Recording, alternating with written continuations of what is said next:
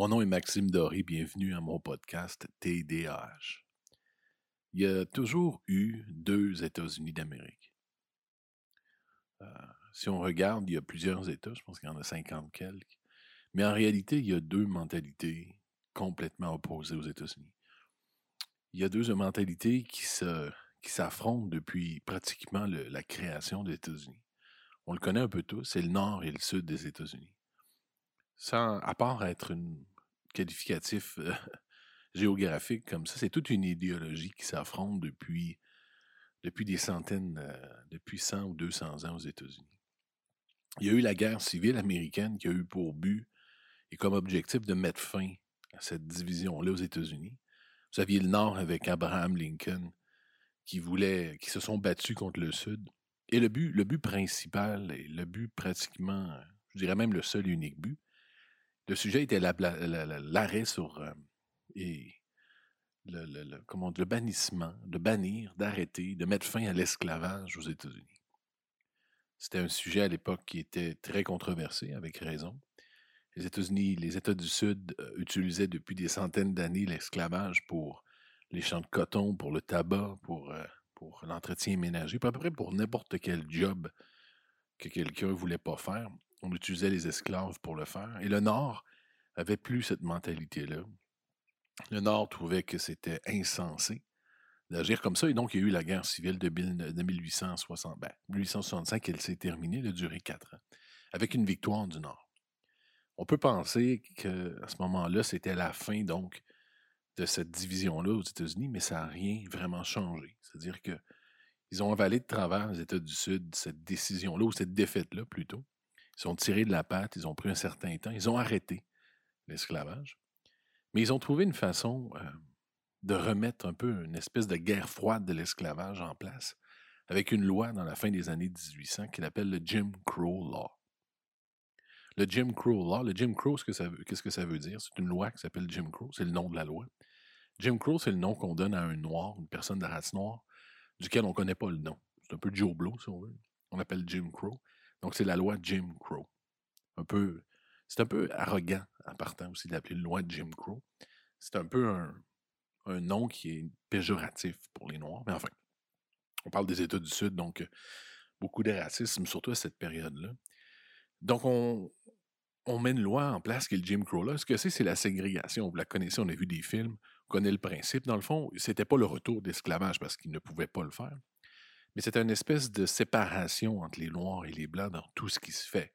On parle des salles de bain, on parle des autobus, on parle de n'importe quoi. Tout ce que la vie nous, réserve, il y avait une séparation, donc il y avait la crème, le top, le best pour les Blancs et le reste pour les Noirs. C'était le but de la Jim Crow Law. Donc c'était la réponse des États du Sud à la défaite de 1865. Donc, cette loi-là a duré jusqu'en 1965, donc 100 ans plus tard, après l'arrêt de la guerre civile. Elle a duré 100 ans, le Jim Crow. Là. Par contre, vers la fin, en 1955, on parle de 10 ans avant la fin de Jim Crow, il y a eu un événement qui s'est passé dans le Mississippi, tellement, tellement gratuit, tellement grave, un meurtre tellement affreux, que même les gens durcis du Sud, même les dirigeants du Mississippi, avec les habitudes, les vieilles façons de fonctionner, ont été atteints, troublés, ont été shakés par ce qui s'est passé en, cet, été-là de 1955. C'est un événement qui a fait, qui a changé littéralement, pas pour, pas changer 100%, parce qu'il y a encore même des mentalités qui sont problématiques aux États-Unis, puis il y en a partout dans le monde mais c'est un événement qui est venu contribuer à de grands changements dans les États-Unis d'Amérique et dans les États du Sud principalement. Il a fallu la mort d'un jeune garçon qui s'appelle Emmett Till pour que les choses se mettent à changer. Aujourd'hui, dans le podcast à TDAH, je vous raconte l'histoire, la mort gratuite et absolument impensable du jeune Emmett Till. I don't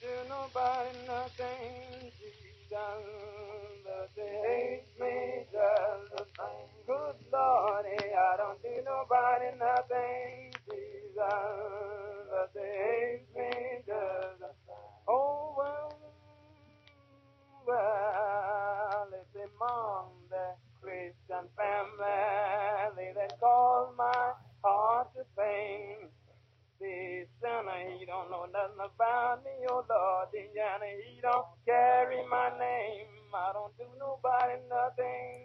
Emmett Till est un jeune garçon de race euh, afro-américaine, un jeune noir, qui est né dans l'État de l'Illinois, à Chicago, dans le nord des, des États-Unis d'Amérique.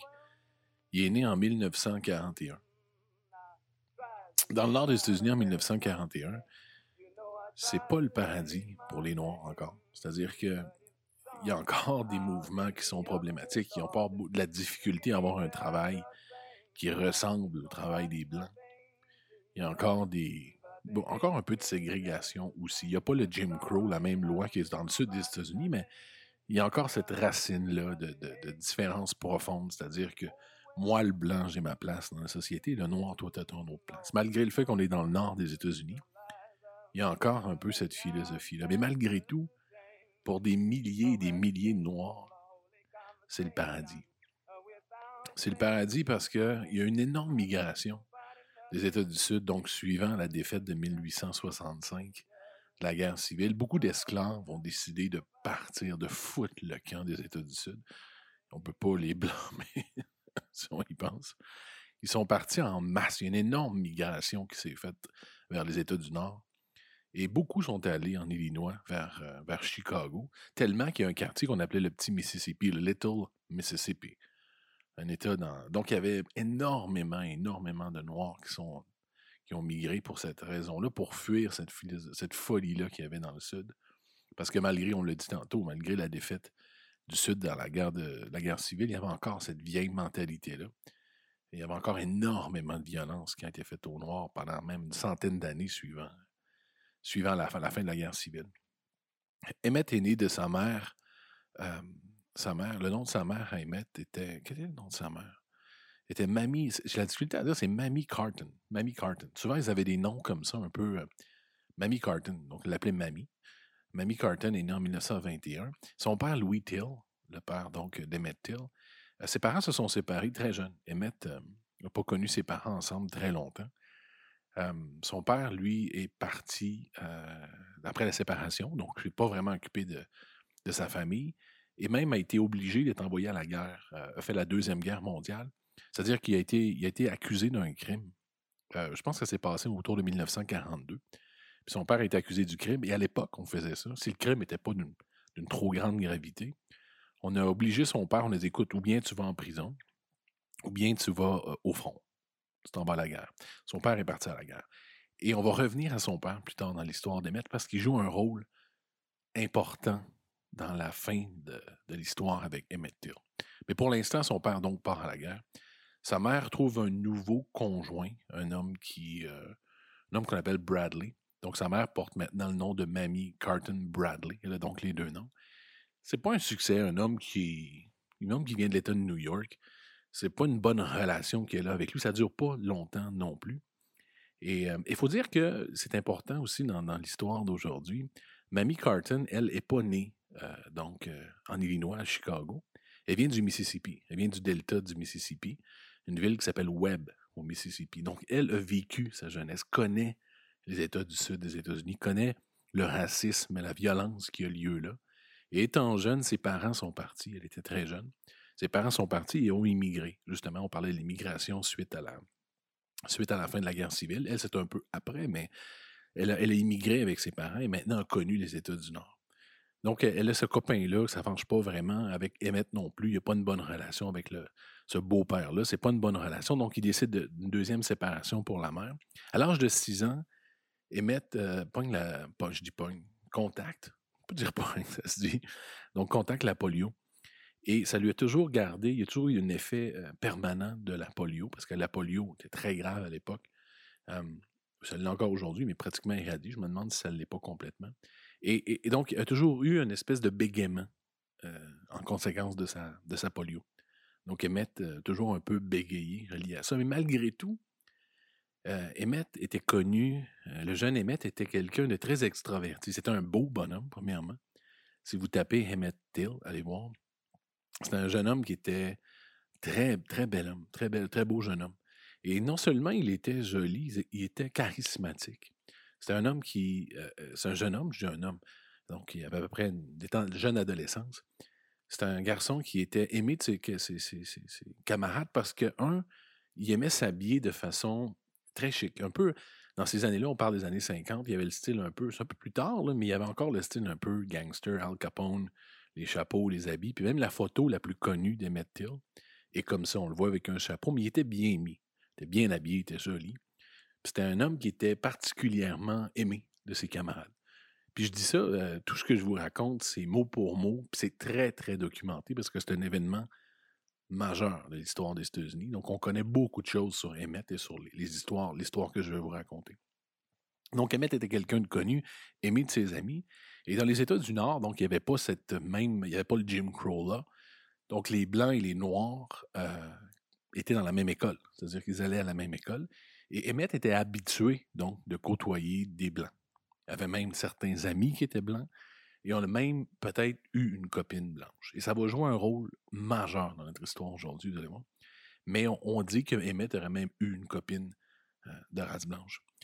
Donc, Emmett a eu une belle enfance, une enfance quand même, malgré le fait que son père soit pas là, mais sa mère était très présente, une bonne mère, une famille assez nombreuse. Puis, jusqu'à ce que Emmett, en euh, 1955, Emmett a 14 ans.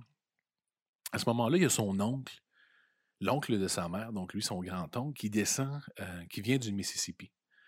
Euh, l'homme en question, 64 ans, s'appelle Mose Wright, comme Moses, comme Moïse, mais il s'appelle Mose Wright. Euh, Mose monte dans, le, dans le nord voir sa famille, prend une, espèce de vacances, une tournée des États-Unis, voir tous ces, les gens de sa famille, dans le fond, un peu partout.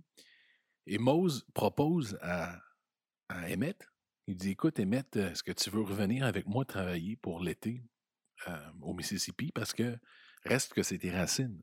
C'est de là dont tu viens. C'est de là d'où ta mère vient. C'est de là où tes ancêtres viennent. je te propose de redescendre avec moi au Mississippi puis de travailler là. On, fait du menu travail dans les champs.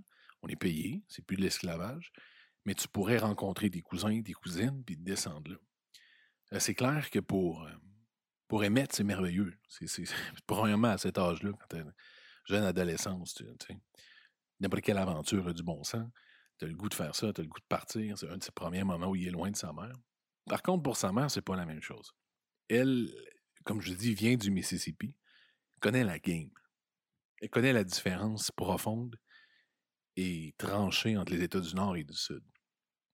N'est pas hyper à l'aise avec le fait que son fils Emmett euh, fasse ce voyage-là, fasse cet été-là au Mississippi. Mais Emmett étant ce qu'il est, je parlais tantôt de son charisme, son insistance, sa mère l'aime particulièrement. Elle, lui donne le droit, donc. Elle lui dit Écoute, tu peux y aller, tu, peux aller au, Mississippi. Par contre, elle lui dit Écoute, Emmett, c'est deux, deux mondes complètement différents. Le Mississippi et Chicago, c'est deux mondes.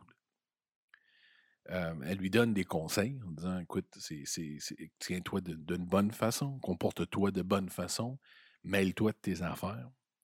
Ton, ton ironie, ton sens de l'humour, garde-le pour toi, c'est un autre univers. Tu n'as pas les mêmes droits, tu n'es pas, la même, pas la même personne au Mississippi que tu es à Chicago présentement. Euh, son fils, donc Emmett, lui dit Je comprends. Je comprends profondément. C'est un petit garçon qui veut partir. Sa mère lui aurait dit de les cheveux roses, je pense qu'il l'aurait fait. Il lui dit qu'il comprend, puis ainsi de suite. Donc, il part avec son oncle et un cousin, un cousin qui le suit aussi, qui a, un rôle important dans, l'histoire.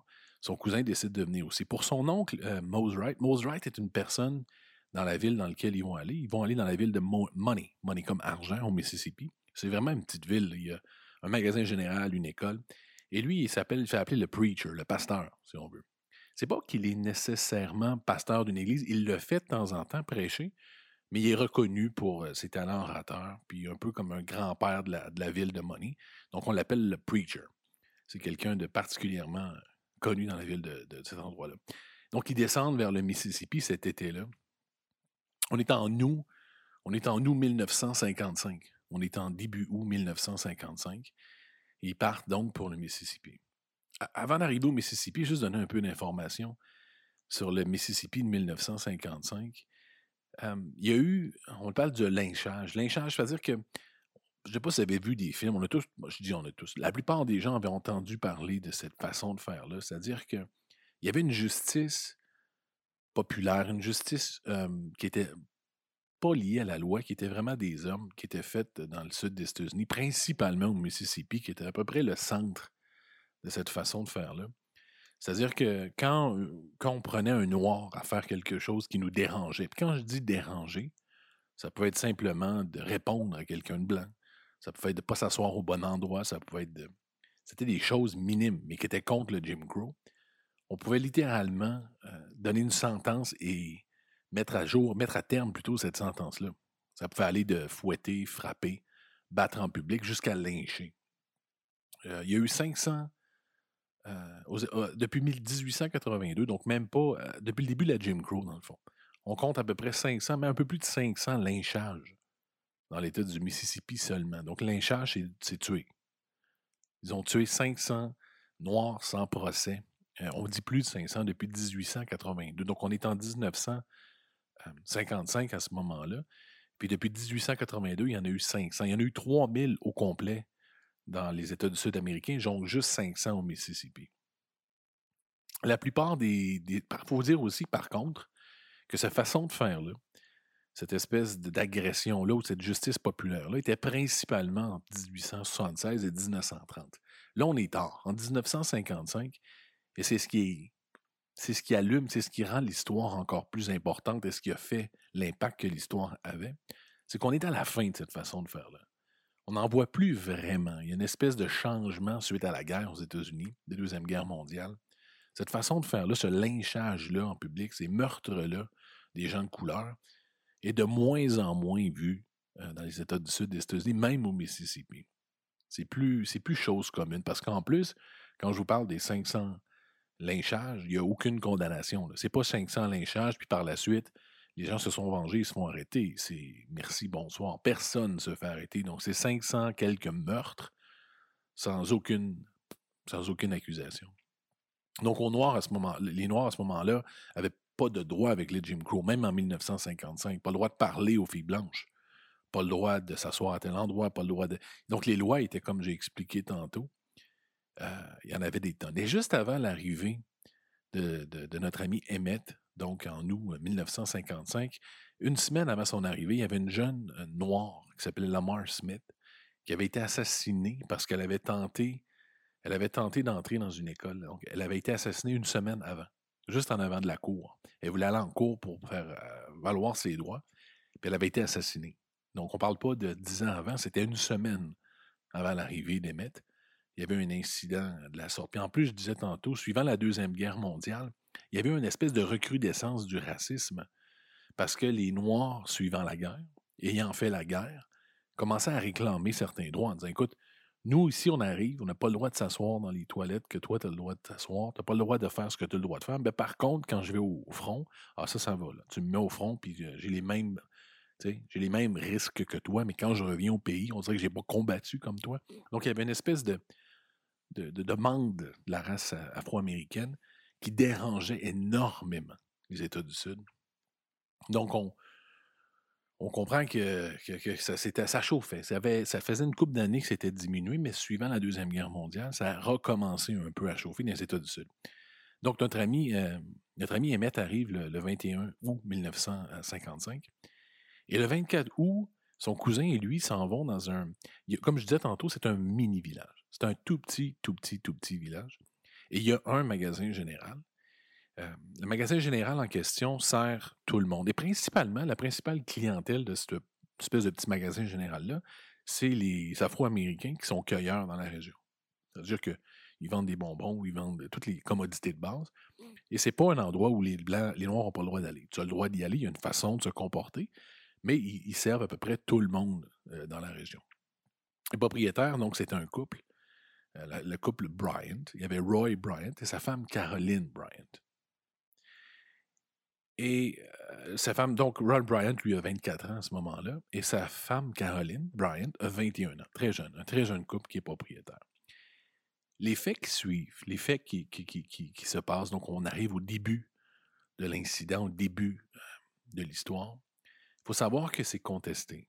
C'est-à-dire que ça l'est de moins en moins parce qu'avec le temps, il y a eu beaucoup, beaucoup de témoignages qui sont arrivés. Mais ça reste que les détails sont encore aujourd'hui, on parle en 2020, sont encore contestés un peu. Mais vous allez voir, malgré le fait que c'est contesté, on ne parle pas de, de grave à très grave, on parle de minime à très minime.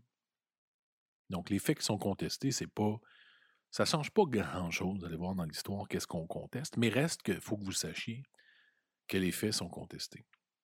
Donc, l'histoire, ce qui se passe à ce moment-là, Emmett est avec son cousin et deux autres amis. Donc, le cousin qui est descendu avec lui de, de, Chicago. Ils sont devant le magasin général. Et la première version des faits, c'est que Emmett est en train de jaser avec eux et, eux sont impressionnés du fait que Emmett, le jeune Emmett, qui est jeune adolescent, euh, a des amis blancs. Ça les impressionne parce que dans le Sud, oubliez ça, ça n'existe pas. Et Emmett aurait même dit, écoutez, non seulement j'ai des amis blancs, hein, j'ai même une copine qui était blanche. Et aurait sorti une photo de cette copine blanche-là pour montrer puis impressionner ces jeunes garçons-là. Suivant ça, sorti, il y a un jeune garçon qui aurait dit à Emmett, voyons donc si t'es si euh, tonjuant que ça, euh, va donc draguer la propriétaire du jeune commerce, la Caroline Bryant. On va lui dire, va lui faire de l'œil. Ce qui était une farce. On s'entend tous, ça, c'est pas contesté. Et la plupart des jeunes qui l'ont mis au défi étaient, savaient très bien que c'est quelque chose que tu pouvais ne pas faire, que les conséquences étaient très grandes mais on dit dans une version qu'il lui aurait taquiné en disant ça. Ce qu'on sait par contre, c'est qu'elle est sortie du magasin, elle, pour faire quelque chose à l'extérieur. Et à ce moment-là, Emmett aurait sifflé. Il aurait sifflé, carrément. C'est ce qu'il a fait. Le crime d'Emmett Till, c'est de l'avoir sifflé. Ça, on s'entend tous. Il y a des témoins, les gens savent qu'ils ont. Bon, on a même dit à un certain moment que parce qu'il bégayait, c'était peut-être que. Non, on s'entend que c'est ce qu'il a fait. Il a sifflé. C'était un jeune garçon. Il avait euh, jeune adolescence. Euh, il arrivait des États du Nord, un peu étourdi. Et lui, il voulait, voulait montrer à ses amis que c'était différent dans son coin et qu'il allait même siffler cette jolie jeune femme-là de 21 ans. Automatiquement, lorsqu'il fait ce, lorsqu'il siffle comme ça, tout le monde est mal à l'aise. Ça change automatiquement. Les jeunes garçons qui sont avec lui voient la réaction de Karen Bryant. Ils voient le sérieux de la chose. Elle le prend vraiment personnel. Elle va vers son véhicule et on voit qu'elle cherche un, revolver qu'elle a dans son véhicule. Donc, eux partent à courir automatiquement. C'est-à-dire que Emmett, euh, son cousin et les deux jeunes garçons partent à courir, euh, reviennent à la maison automatiquement, ne euh, veulent pas le dire à Mose le, preacher en disant on lui dit pas parce qu'on va se faire chicaner. Emmett réalise la gravité de la chose, pas parce qu'il réalise que ce qu'il a fait est grave, mais il réalise que ce qu'il a fait est grave au Mississippi. Donc les jeunes paniquent, se disent écoutez, ça, ça va pas là. Tu as sifflé cette jeune femme-là. Ici, ça se fait pas là. Je sais pas qu'est-ce que tu penses, mais ici, tu es dans la merde. À un tel point que le jeune Emmett Emmett a peur. Il décide même, il veut retourner à Chicago. À un certain point, il ne sait pas quoi faire, il sait pas quoi dire, il veut pas en parler à l'oncle. Donc, il, dit Je vais repartir, je vais repartir chez moi, je vais repartir chez moi, je n'ai pas ça. Le mari de le propriétaire, le copropriétaire de l'endroit, Roy, l'homme de 24 ans, n'est pas là. Pour l'instant, il est en train de pêcher la crevette au Texas, puis il est supposé être de retour le 27. On est le, le 25, il est supposé revenir dans deux jours. Et on entend des rumeurs qui disent que Mme Bryan dirait que, écoutez, sa version des faits est totalement différente. Totalement, totalement différente. C'est-à-dire qu'elle, ce qu'elle explique, c'est qu'il est rentré dans le commerce, le jeune. Il a attrapé sa main, puis lui a dit Hey, euh, qu'est-ce que tu dirais si on avait une date Elle aurait retiré sa main, puis il a dit Voyons non, bébé, qu'est-ce que t'es pas capable de, pas capable de vivre avec ça? Elle aurait essayé de se tasser, il l'aurait pris par les hanches, puis elle aurait dit Hey, t'as pas besoin d'avoir peur, là, voyons donc, j'ai déjà fait ça dans le Nord. C'est l'histoire qu'elle raconte. Ce côté-là est très contesté, même plus tard, euh, Mme Bryant avoue que c'est pas arrivé, que c'était une exagération parce que pour ce qui s'est passé par la suite, elle en a ajouté pour justifier ce qui s'en vient. Vous allez comprendre pourquoi. Mais c'est ce qu'elle dit à l'époque. Donc, en 1955, elle ne parle pas de sifflement seulement, et parle du, carrément d'une tentative de sortir avec elle, de lui prendre la main. Et ça, dans le Mississippi de 1955, c'est grave. C'est d'une gravité, c'est d'une. c'est absolument débile. Son mari, donc, Roy Bryant, revient le 27 et il apprend donc qu'est-ce qui s'est passé. Euh, il apprend donc que, le jeune homme non seulement sifflé sa conjointe, mais il apprend en plus qu'il a essayé de lui prendre la main, de la prendre par les hanches. Ça le rend complètement fou. Complètement, complètement fou. Donc, lui et son beau-frère, euh, M. Millam, donc Bryant et Millam, on va les appeler Bryant et Millam dans l'histoire, euh, essayent de trouver c'est qui. Ils veulent décider, cette journée-là, même journée qui revient, complètement en colère. Il est hors de lui, littéralement. Il dit Moi, le trouver, ce noir-là, puis je vais y faire sa fête.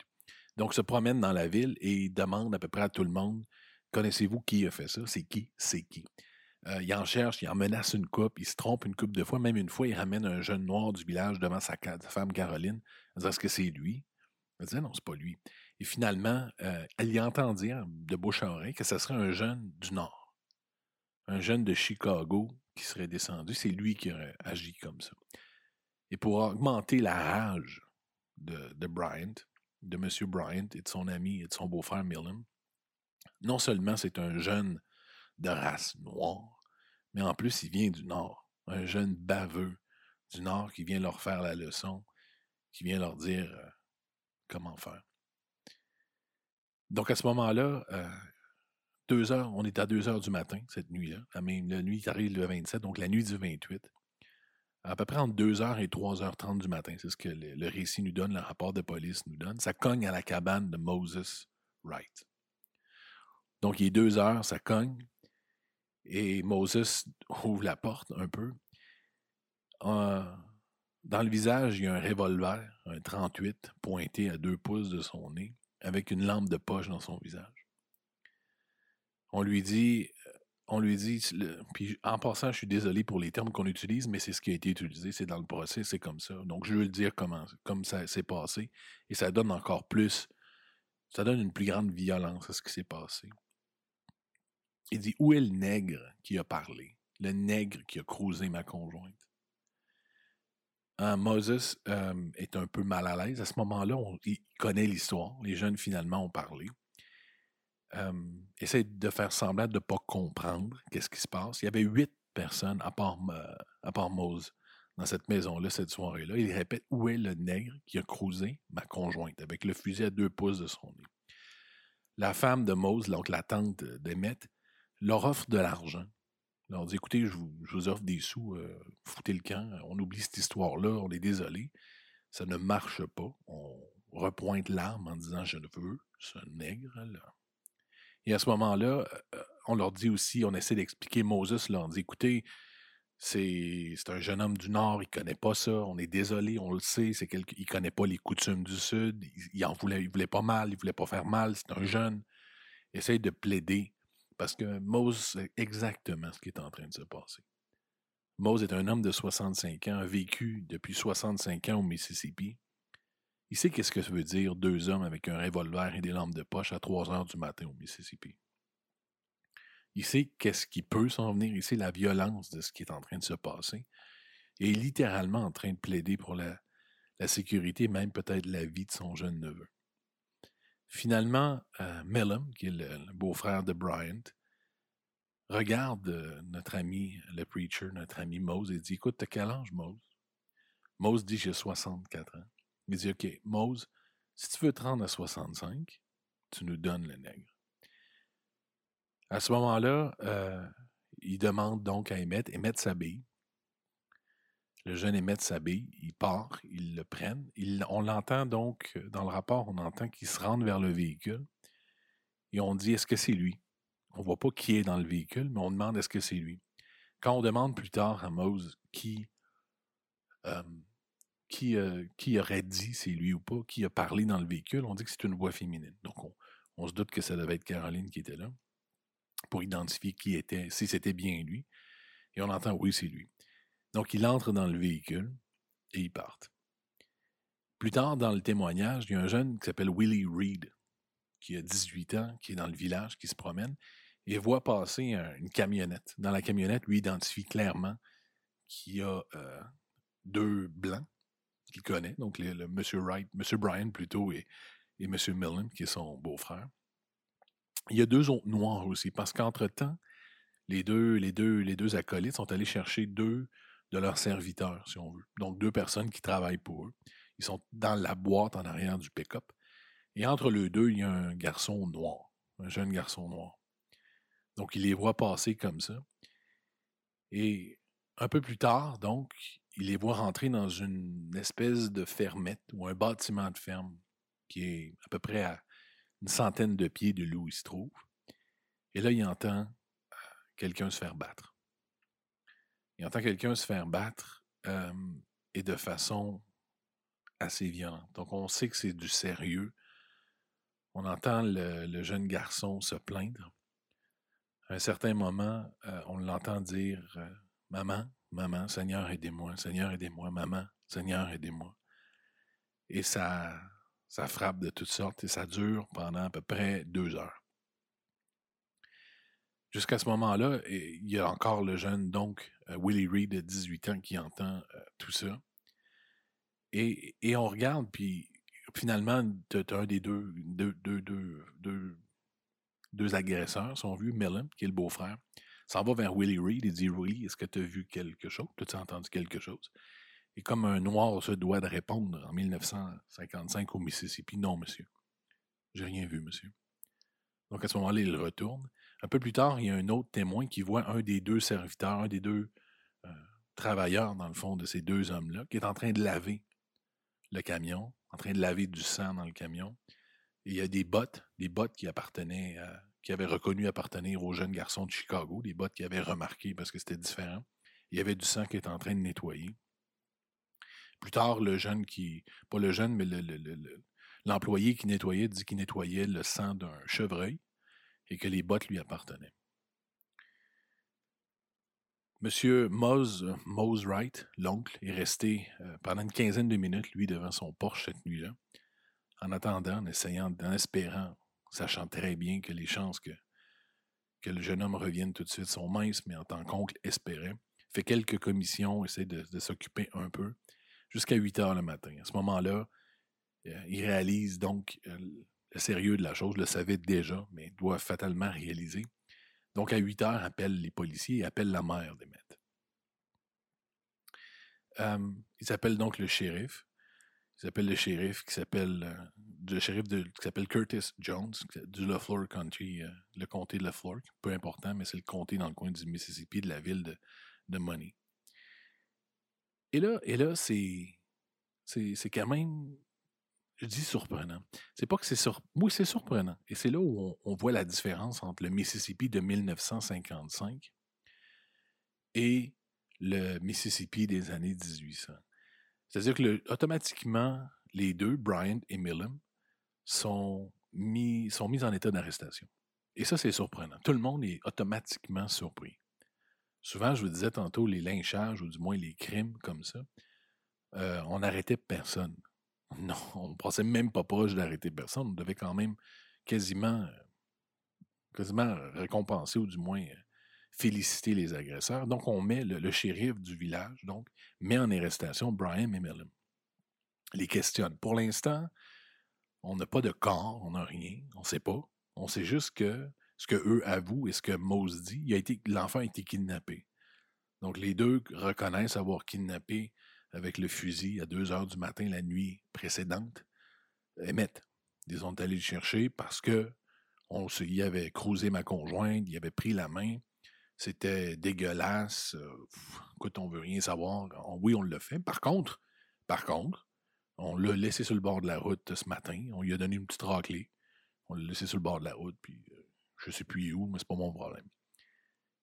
Euh, écoutez, donc c'est l'enquête qui commence à ce moment-là, mais le fait de les avoir arrêtés a surpris bien du monde dans le village. Les gens ne s'attendaient pas à ce que la police agisse de cette façon. Trois jours plus tard, euh, il y a un jeune garçon qui est en train de pêcher dans la rivière Talatachi, euh, la rivière Tallahatchie, Tallahatchie, dans la rivière, dans le coin du Mississippi. Il trouve un corps, un corps d'un jeune homme qui est complètement défiguré. Et là, et là, on va, on va connaître un peu ce qui est arrivé, le sort qui est arrivé au pauvre Emmett Till. Quand on le retrouve, Emmett, sa tête était complètement mutilée. C'est-à-dire qu'il était complètement magané. Sa tête était méconnaissable. On ne pouvait plus le reconnaître. Il y avait une balle de fusil au-dessus de l'oreille droite. L'œil, son œil droit pendait. Son œil droit pendait de sa tête, c'est-à-dire qu'il n'était plus dans son orbite. Il était seulement attaché par le nerf optique. Son corps était attaché à une, à une espèce de lame de ventilateur, si on veut, ou une blade, hein, c'est quoi en français, une, la, roue du ventilateur, dans le fond. Son corps était attaché avec, un, avec du, un fil de fer à son cou. Il était comme pendu, puis il était donc lancé dans le fond de la rivière avec ça. On dit que son corps était tellement mutilé que c'était impossible de le reconnaître. Son oncle est venu, puis il l'a reconnu uniquement parce qu'il a remarqué sa bague. Il y avait une bague qui était à lui. C'est la seule façon que son oncle a pu réaliser et comprendre que c'était lui. Donc, c'est la seule façon euh, avec laquelle il a pu trouver, réaliser que c'était lui. Le, la réaction de la presse, encore une fois, est aussi étonnante pour le Mississippi de 1955. Je vous dirais, c'est vraiment, je dis, étonnant pour 1955, un peu moins. On n'est plus dans les années 1900 où le lynchage. Le journal principal, le Jackson Daily News, qui est le journal, à l'époque, il y avait la ségrégation, donc c'était le journal blanc. Il y avait le journal noir, le journal blanc est assez clair dans sa, lettre en disant que ce qui, détruit ce qui détruit les États du Sud, ce qui détruit la réputation du Mississippi, c'est pas les Noirs dans la société, mais c'est les Blancs qui agissent comme ça et qui font leurs propres lois dans la société. C'est un titre qui est ravageur pour le sud des États-Unis à ce moment-là. Très rare que le Jackson Daily News va prendre parti comme ça. Il y a même le gouverneur, le gouverneur du Mississippi, Hugh L. White, qui écrit au NACP, NACCP qui est l'Association des Noirs américaines dans le Nord. Il leur écrit en disant on est désolé, totalement. On est désolé, ça se fait pas, c'est dégueulasse ce qui s'est passé? C'est insupportable, on n'accepte pas ça. Donc, même le gouverneur du Sud en 1955 qui condamne. Les gens sont complètement sidérés de l'état du jeune Emmett et particulièrement les raisons pour lesquelles on trouve là-dedans. Le fait qu'il ait sifflé Caroline Bryant. Par contre, tu trouves, euh, rapidement, les choses reviennent. Quoi l'expression, non? Petit trop euh, revient. oui, les choses reviennent à la normale assez rapidement. Euh, on est parti de cette réaction-là très viscérale des gens du Sud. Et là, les choses commencent à changer légèrement. Vous avez l'association du White Citizen Council, un peu l'espèce de KKK, mais une version politique dans le Sud, qui commence à dire, écoutez, dans le fond, c'est le NACCP, l'Association des Noirs américaines du Nord, c'est eux qui font de la merde. C'est eux qui l'ont envoyé dans le Sud, c'est eux qui... Pourquoi nous avons envoyé un jeune baveux comme ça? Et là, le ton commence à changer. Les funérailles arrivent, les funérailles du jeune Emmett. Sa mère descend, sa mère vient donc, et elle décide que ça soit un cercueil ouvert. Elle dit Mon fils va être exposé à un cercueil ouvert parce que je veux que tout le monde voit la, ce qu'on lui a fait. Je veux que tout le monde voit la gravité de ce qu'on a fait à mon fils. Il y a eu des dizaines de milliers de personnes qui faisaient la file devant le salon funéraire pour aller voir. La photo, si vous avez le cœur sensible, existe. Vous allez sur la page Wikipédia d'Emmett Till, vous avez la photo du... Euh, elle a été publiée dans le, dans le, journal noir, euh, le Jet Magazine plus tard. Euh, on l'a publié, cette photo-là, pour, pour saisir la population de la violence. Si vous voyez la photo, on ne voit, on voit rien. Son visage est complètement détruit. Il n'y a plus rien. Il n'y a plus rien. C'est juste de la chair. Il n'y a plus rien. C'est affreux. Donc, euh, sa mère demande que, ça soit, fait de cette façon-là. Donc, euh, encore une fois, on est mitigé. On n'est pas encore. Euh, pas encore dans la réaction du début où on condamnait totalement. On est un peu à l'arrêt, si on veut. On regarde ce qui se passe au niveau des habitants du Mississippi. On n'est plus à dire que c'est affreux, mais on n'est pas non plus à condamner le jeune homme. C'est vraiment pas le temps avec, euh, le nombre de personnes qui descendent. Aucun hôtel pour les Noirs, en passant. Personne, les Noirs n'avaient pas le droit d'aller à l'hôtel. Il fallait qu'ils dorment dans leur véhicule ou, par terre. Et, donc, à ce moment-là, on, commence le, procès. C'est-à-dire que le procès pour les deux jeunes hommes, donc ce n'est plus une accusation euh, d'enlèvement, c'est une agression de meurtre, une accusation de meurtre. Donc, les deux jeunes, les deux hommes, Brian et Millam, sont accusés de meurtre.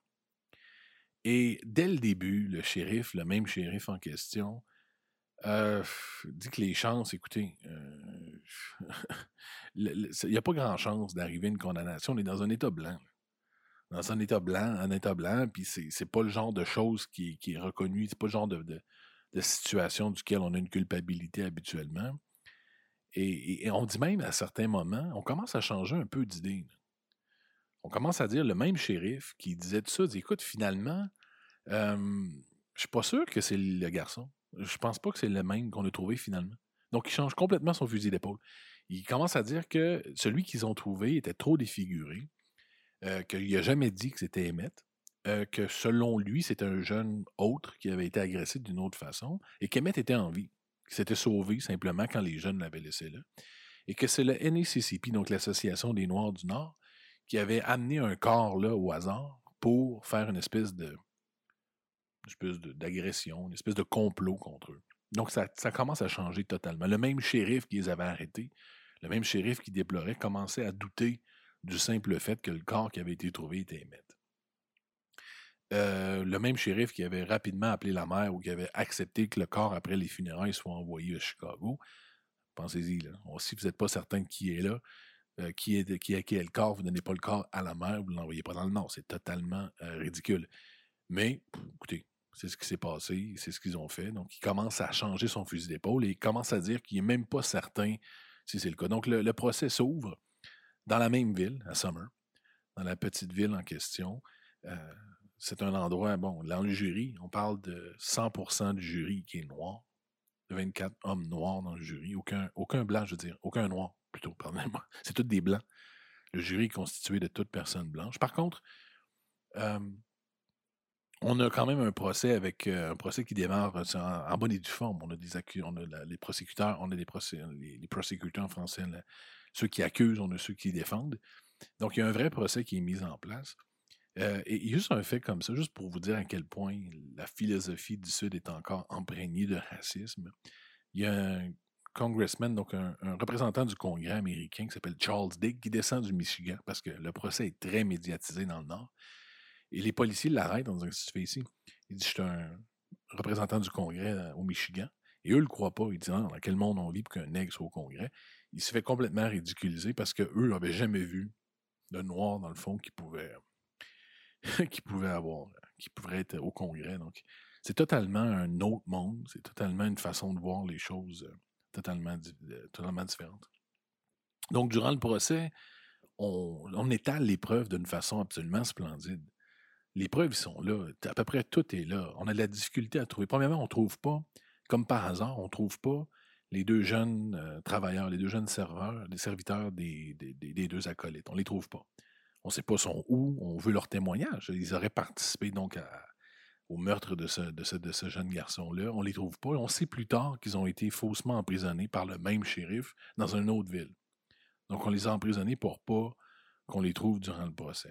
On trouve Willie Reed, Will Reed, qui lui était celui qui a vu dans le véhicule le témoin de 18 ans, qui veut absolument pas témoigner, qui sait très bien que pour témoigner dans une cause comme ça, dans un village comme ça, c'est ta vie qui est en jeu.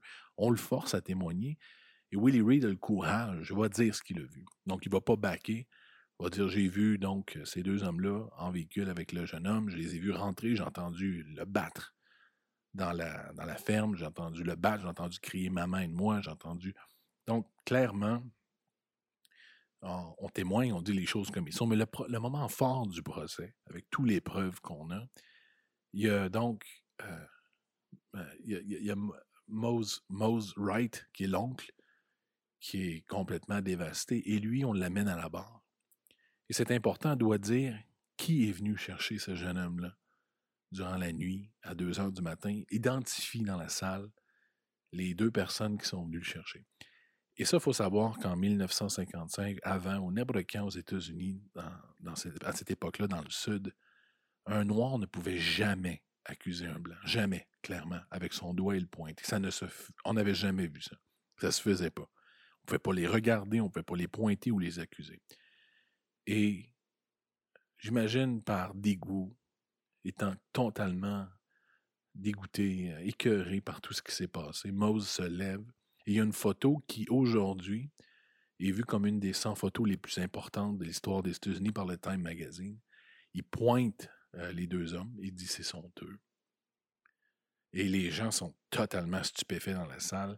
Les Blancs le sont en disant pour qui il se prend de pointer des, Blancs comme ça. C'est quoi son problème? Les Noirs sont complètement sidérés qu'un Noir ait le courage de se lever et de le pointer comme ça. Et donc, on pointe, on dit. Donc, on a pas mal tout pour une condamnation. On a le corps d'Emmett Smith, malgré le fait que le, même shérif essaie de faire semblant que c'est pas son corps. On sait que les deux, ont même avoué l'avoir kidnappé. Ils ont dit qu'ils l'ont relâché, mais le jeune sait qu'il a entendu le battre. Ils ont trouvé le cadavre, ils ont trouvé une balle de fusil, ils ont, vu l'autre nettoyer le sang. Euh, il y a à peu près tout ce qu'il faut pour une condamnation. Et juste à la fin du procès, je vous parlais du père euh, qui a été envoyé en, qui, était, qui allait en prison euh, quand il était jeune, puis on lui avait dit où tu vas en prison, où tu t'en vas à la guerre. Et là, c'est là où son père refait surface. Euh, la défense arrive, puis dit Écoute, est-ce que c'est vrai que ton père a été abattu en 1945 en Italie? Euh, Oui.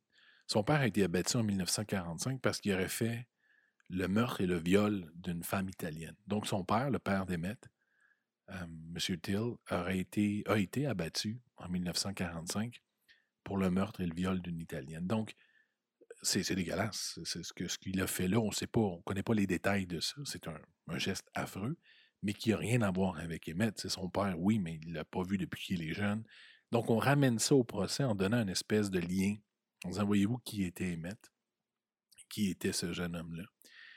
Et finalement, euh, on, espèce de donner, on essaie de donner une, façon de faire, une façon, et on rappelle tantôt Caroline qui, elle, vient témoigner, la Caroline Bryant, la jeune femme de 21 ans, en disant qu'il lui a pris la main, qu'il a essayé de lui prendre les fesses, ainsi de suite. Donc, on crée un personnage absolument dégueulasse d'Emmett.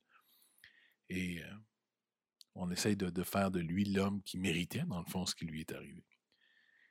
Euh, le jury, donc, en novembre 1955, acquitte en septembre, pardonnez-moi, en septembre. Le 23 septembre, le procès a eu lieu euh, début euh, mi-septembre. En 23 septembre, donc le jury qui est tout blanc en passant, on le répète, tous des hommes blancs, ont pris 67 minutes pour venir à leur verdict. 67 minutes pour dire non coupable. Donc les deux hommes en question sont déclarés non coupables. Euh, nos deux amis, Bryant et, Bryant sont déclarés totalement non coupables, donc pas pour le meurtre. Pourquoi? On explique qu'on ne croit pas que c'est Emmett qui a été retrouvé. On les croit qu'ils l'ont laissé sur le bord de la route. Et un peu plus tard, en novembre, on refait un procès pour le kidnapping et là, on les accuse de kidnapping. Je pense qu'ils n'ont euh, même pas aucune sentence de prison, mais sont condamnés un peu pour kidnapping à ce moment-là. Les deux, euh, pour mettre la cerise sur le Sunday, il y a une loi qu'on connaît euh, aux États-Unis partout, à peu près partout dans le monde qui s'appelle le double jeopardy, c'est-à-dire que tu ne peux pas être accusé deux fois pour le même crime. Et les deux complices, Bryant et Millams, font donner en 1965, donc dix ans après l'événement, se font donner par le Look Magazine, qui est un magazine du sud des États-Unis, se font donner 4000 dollars chacun pour une interview. Dans l'interview, ils avouent complètement ce qui s'est passé. Parce qu'ils ne peuvent plus être accusés. Donc, ils expliquent que le jeune homme, euh, leur but était de le kidnapper, lui donner une volée, lui donner une leçon et de le laisser, mais que le jeune était arrogant, c'est-à-dire qu'il disait qu'il avait déjà une copine blanche, puis qu'il les provoquait, même s'il frappait, il frappait, il le frappait, qu'Emmett gardait ça, la tête haute, puis qu'il voulait rien savoir, puis qu'ils ont été obligés de le tuer à ce moment-là. Ils l'ont battu pendant deux heures, ils l'ont frappé avec tout, ils l'ont ils ont arraché l'œil, ont, et finalement, ils ont tiré une balle derrière la tête. Donc, ils ont littéralement, dans une entrevue, expliquer qu'est-ce qu'il en était et expliquer le meurtre en disant que c'était comme ça parce que le jeune le méritait. Euh, c'est assez particulier, mais c'est noir sur blanc comme ça que ça, s'est passé. Par contre, quand je vous disais que c'était le changement d'une ère aux États-Unis, le changement d'une façon de faire, c'est le cas parce que suite à cet article-là, tous les supports qui restaient de ces deux hommes-là au Mississippi même s'est affaissé. C'est-à-dire que leur commerce a fait faillite, plus personne n'allait magasiner là. Ils ont été littéralement mis de côté par tout le monde. Donc, à une époque, ce même reportage-là, ou ce même espèce de, déclaration-là d'avoir fait le meurtre dans les débuts des années 1900 serait passé encore une fois pour un héros. Mais là, dans le Mississippi de 1955, ça en était trop. C'était trop, c'était la fin de cette vieille façon de voir les choses-là. Ils ont été mis de côté, ils n'ont jamais fait de prison. Ils n'ont jamais été accusés pour ça, parce qu'on ne peut pas les accuser deux fois. Mais la population les ont littéralement, ils ont littéralement mis de côté. Pour ce qui est de Caroline, la conjointe, celle qui a menti au procès, euh, il y a quelque chose qui est venu un peu me réconcilier avec elle, qui est venu un peu mettre un baume sur, sur le mensonge qu'elle a fait. Euh, on sait d'elle que lorsque son copain Roy est revenu, lorsque Rob, Roy Bryant est revenu de pêcher la crevette, euh, elle n'a pas voulu lui dire ce qui s'est passé. C'est pas elle qui lui a dit. Il l'a appris de, des gens autour qui avaient entendu parler, qui avaient vu le geste, qui lui a dit. Et quand il lui a demandé c'est qui, elle ne voulait pas le dire parce qu'elle avait peur, elle savait. Elle savait, dans le fond, que le jeune allait se faire battre. Que Thiel allait se faire battre. Donc, elle a essayé, et ça, c'est documenté, c'est pas elle qui l'invente, elle a essayé de le cacher. Elle a essayé de ne pas euh, dire qui il était, même de ne pas dire l'événement à Roy, connaissant son caractère. Par contre, par la suite, lorsqu'il ben là, elle a, voulu, quand elle a vu qu'il a été tué, quand elle a vu la réaction de son mari et de son, de frère elle, donc du beau-frère, elle a, augmenté les accusations pour justifier le meurtre de, son proche, parce que là, d'avoir tué le jeune Emmett parce qu'il a sifflé, c'était pas la même chose, malgré le fait, comme je vous ai dit, les faits sont de minime à très minime, le fait qu'il lui ait pris la main, mais c'était quand même pas la même chose pour le Mississippi de 1955. Cet événement-là est un des derniers lynchages qui a eu lieu dans le sud des États-Unis. Ça a été la goutte qui a fait déborder le vase. Euh, le jeune Emmett a donné sa vie pour, euh, pour mettre fin un peu à cette, cette façon de faire-là, cet lynchage-là, cette justice populaire-là qui se faisait dans le sud des États-Unis. C'est un moment très important. C'est une histoire qui est connue et reconnue. Des monuments ont été faits pour Emmett.